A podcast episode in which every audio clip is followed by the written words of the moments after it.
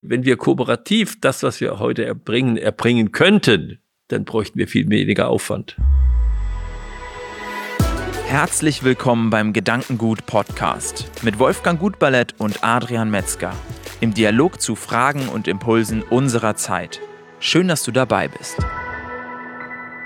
Wolfgang, in dieser Folge wollen wir uns mal dem Thema Kooperation und Konkurrenz widmen. Was ist eigentlich so grundlegend der Unterschied in der Motivation, die da dahinter steckt? Und zu Beginn möchte ich erstmal wissen, was ist denn für dich Kooperation und was ist für dich Konkurrenz? Kooperation ist, dass ich mit jemand anderem ein gemeinsames Anliegen verfolge und wir unsere Beiträge so gestalten, dass dieses gemeinsame Anliegen erreicht wird. Und nicht äh, gegeneinander konkurrieren in diesem Bemühen, sondern uns über jeden Schritt, den einer gemacht hat, in Richtung Zielerreichung freuen. Dann entsteht ein Mitmachen und eine Kooperation und äh, bei der Konkurrenz äh, kann einmal das gleiche Grundbild da sein, aber der Fokus liegt eben doch mehr auf dem Einzelnen. Das heißt, der Fokus liegt mehr darauf, dass ich sage, was habe ich beigetragen? Ich bin besser als der andere. Das ist heute das überwiegend äh, treibende Element. Und wir finden auch den Begriff des Ehrgeizes sehr positiv. Und ich sage mal, Ehrgeiz ist ein negativer Begriff. Geiz ist Geiz, auch wenn es Ehrgeiz ist. Und dann sprechen wir von Achtsamkeit, das ist genau das Gegenteil. Ich freue mich doch, wenn der andere gewonnen hat. Aber in der Welt, in der wir leben, äh, hat äh, diese, dieser Begriff der Konkurrenz so viel äh, Bedeutung gewonnen, dass wir sagen, ein Wirtschaftssystem ohne Konkurrenz funktioniert nicht. Und im Grunde müssten wir unterscheiden zwischen dem für mich lernen, also mich herausfordern.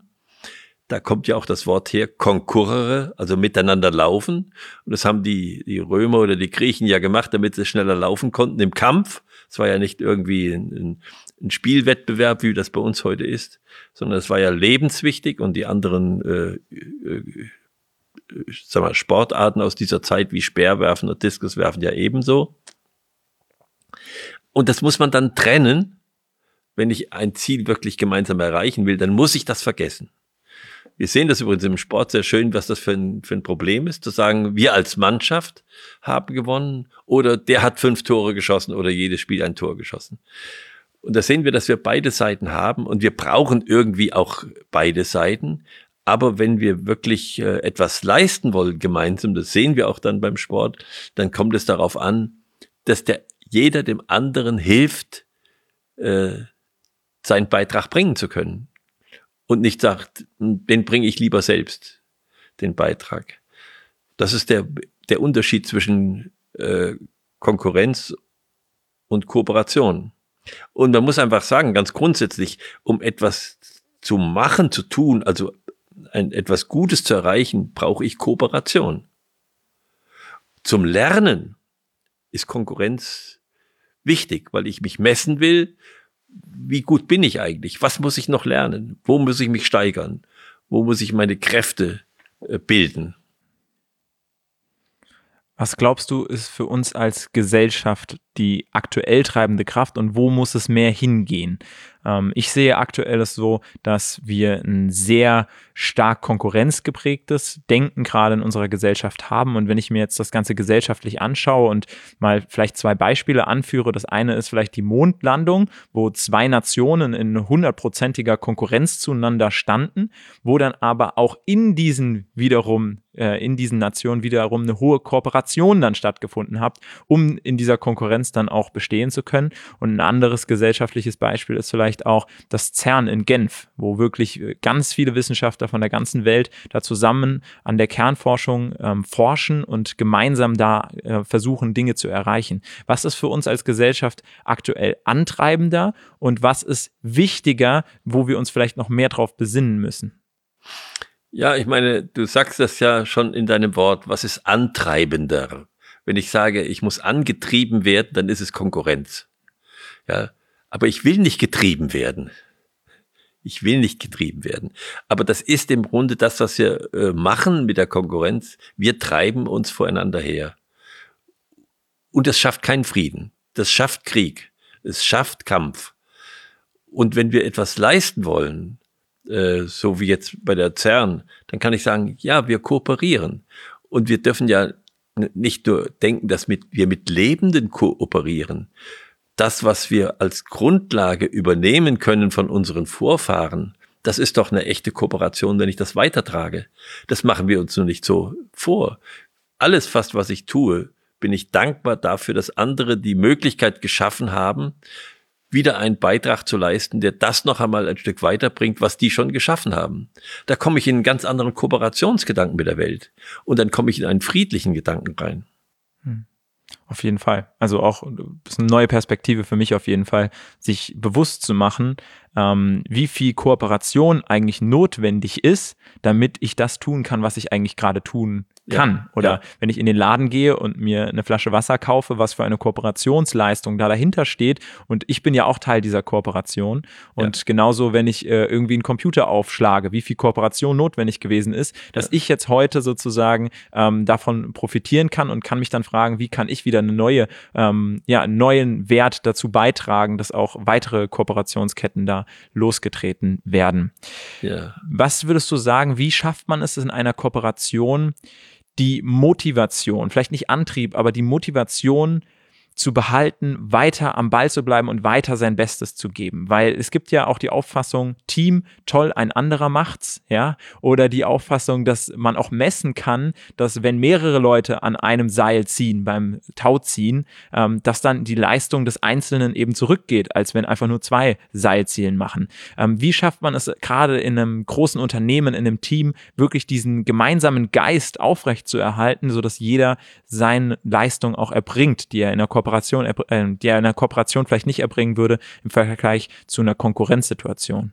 Das ist eine große Kunst. Das ist wirklich eine künstlerische Arbeit, dass ich es schaffe, dass alle sich dem gemeinschaftlichen Ergebnis äh, unter, unterordnen, ist ja kein gutes Wort dafür, aber mitwirken daran und dass ihnen das wichtig ist und dass sie alles geben. Das ist, deshalb braucht man manchmal Trainer, äh, man braucht vielleicht auch Menschen, die, die eine gewisse Führung äh, dort hineinbringen, aber vor allen Dingen müssen die ein Milieu schaffen, ein Milieu schaffen, wo diese Dankbarkeit, dass der andere so mitwirkt, wie er mitwirkt, stark ist. Und ich komme noch mal zurück auf den Fußball. Ich bin überhaupt kein Fan von Fußball, aber ich kann das immer dort ganz schön beobachten.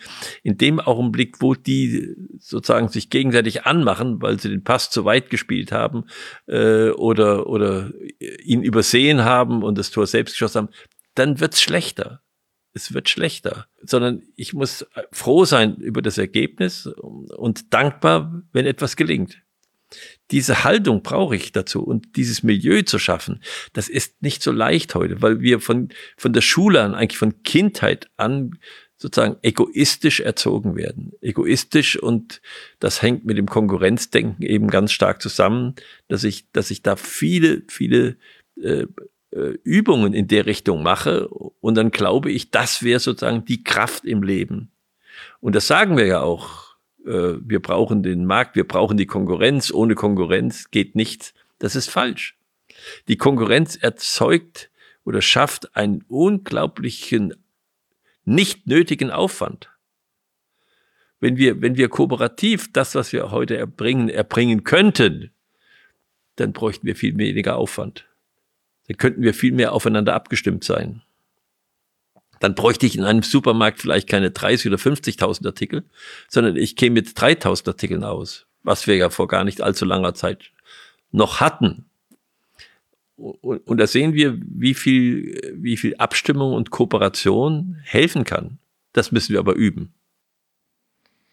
Wenn ich jetzt über mich selbst nachdenke und über das Thema ähm, Kooperation, wie würdest du sagen, kann man es denn für sich selbst schaffen, ähm, beim eigenen Ehrgeiz sozusagen, jetzt habe ich wieder das Wort Ehrgeiz, bei der eigenen Würde, bei dem eigenen Selbstverständnis, ja, unterwegs zu sein, um einfach auch sage ich mal, nicht davon abgelenkt zu werden, zu überlegen, erbringt der andere denn jetzt gerade sein Bestes, ja, sondern sich selbst auf die Frage einfach zu konzentrieren, erbringe ich gerade mein Bestes und was kann ich noch beitragen? Und das Vertrauen zu haben, dass andere ihr Bestes entsprechend auch geben. Wie, wie schafft man denn so ein Milieu in einem Unternehmen, in einem Team, dass ich eben nicht sozusagen in einer Kooperation überlege, hat der andere jetzt genug gegeben? War das jetzt der beste Pass, den er hätte spielen können? Sondern mich voll auf meine Rolle konzentriere und überlege, okay, der Ball kommt jetzt so und so, voll im Vertrauen, dass das der beste Pass war, der ihm in diesem Moment gerade möglich war und ich überlegen kann, wie mache ich jetzt den besten Schuss, der mir jetzt in dieser Situation möglich ist, ohne sozusagen Energie darauf zu verschwenden, ihn sozusagen zu sagen, du hättest doch mehr leisten können. Ja. Ja, wie schafft man das Milieu? Ich habe gesagt, das ist ein künstlerischer Akt. Und äh, im, im Grunde ist ein, eine wichtige Kraft die Dankbarkeit. Ich, ich kann sagen, ich kann aus der Dankbarkeit darf ich nicht rausfallen. Wie schaffe ich das, dass ich nicht aus der Dankbarkeit rausfalle? Goethe hat gesagt, wer, wer fertig ist, dem ist nichts rechts zu machen. Ein Werdender wird immer dankbar sein. Also das ist, glaube ich, diese die, die unglaubliche Kraft, die wir uns erhalten möchten. Und wenn, wenn wir heute äh, Nachrichten sehen, da hat man ja manchmal den Eindruck, es freut sich nur jeder, wenn er den anderen kaputt machen kann. Und auch in den Talkshows oder in diesen Sendungen. Und da müssen wir sehen, wie wir rauskommen. Da habe ich kein Heilmittel dafür. Das fängt bei jedem Einzelnen selbst an. Da kann nur jeder auf sich selbst schauen und sagen, schaffe ich es, dankbar zu sein oder kritisiere ich innerlich dauernd? Was habe ich eigentlich innerlich für eine Haltung? Was ich auf jeden Fall aus der Folge für mich mitnehme, ist, dass ich regelmäßig versuche jetzt mal mir Gedanken darüber zu machen, für was ich denn überhaupt dankbar bin und damit ja für mich gefühlt automatisch den Gedanken der Kooperation stärke, da ich ja, wenn ich überlege, für was bin ich dankbar, automatisch in der Situation bin, dass ich mal verstehe und mir bewusst mache, dass mein eigenes Handeln auf so viel mehr aufbaut, dass so viel mehr notwendig war, damit mein Handeln überhaupt so stattfinden konnte, wie ich es, ja, wie ich es letzten Endes getan habe. Und dementsprechend auch sich zu überlegen, was steckt da alles dahinter zwischen den Dingen, die wir für selbstverständlich nehmen und das sich bewusst zu machen. Und ich glaube, das führt dann auch dazu, dass man selbst sich kooperativer zeigt. Darf ich da noch einen Tipp geben, was ich selbst gemacht habe? Ich habe eine Zeit lang ein Dankbarkeitstagebuch geführt und gesagt, ich muss jeden Tag sechs Dinge aufschreiben, für die ich an diesem Tag besonders dankbar war. Aber jetzt nicht nur, das Wetter war schön und so, also ich kann natürlich dann äh, mir das leicht machen, sondern wirklich zu sagen, wo war ich besonders dankbar irgendetwas oder irgendjemanden äh, und das einfach aufzuschreiben jeden Tag. Dann wird man sehen, dass das äh, hilft, dafür ein Auge zu haben. Und ich glaube, Dankbarkeit ist eine durchweg positive Emotion oder ein positives Gefühl, was sehr viel Negativität ausschließt. Das hatten wir auch schon mal, die Situation so zu nehmen, wie sie ist und erstmal dankbar sie anzunehmen, auch wenn man erstmal das Gefühl hat, das ist absolut keine Situation, die ich mir vorgestellt hatte oder die meinen Wünschen entsprach, aber dann eben hinzukommen, diese dankbar anzunehmen und den nächsten Schritt dann zu gehen und zu sagen, ähm, wozu? Ja, also wozu ähm, ist, glaube ich, dann auch viel einfacher, wenn ich die Situation dankbar angenommen habe, mhm. als wenn ich mich, mich noch gegen die äh, Situation versuche zu wehren. Das war jetzt die Folge zum Thema Kooperation und Konkurrenz. In der nächsten Folge wollen wir dann uns mal der Geschichte von Wolfgang ein bisschen näher widmen, ihn einfach mal so ein bisschen vorstellen, die auf die Biografie eingehen, auf die Zeit bei Tegut, ähm, den, das Geschäft, was du von deinem Vater übernommen hast, vielleicht mal so ein paar ähm, Teile rauspicken. Für jeden, der nicht äh, die Biografie gelesen hat, einfach da so ein bisschen was rausholen und ähm, dementsprechend dich einfach ein bisschen besser vorstellen.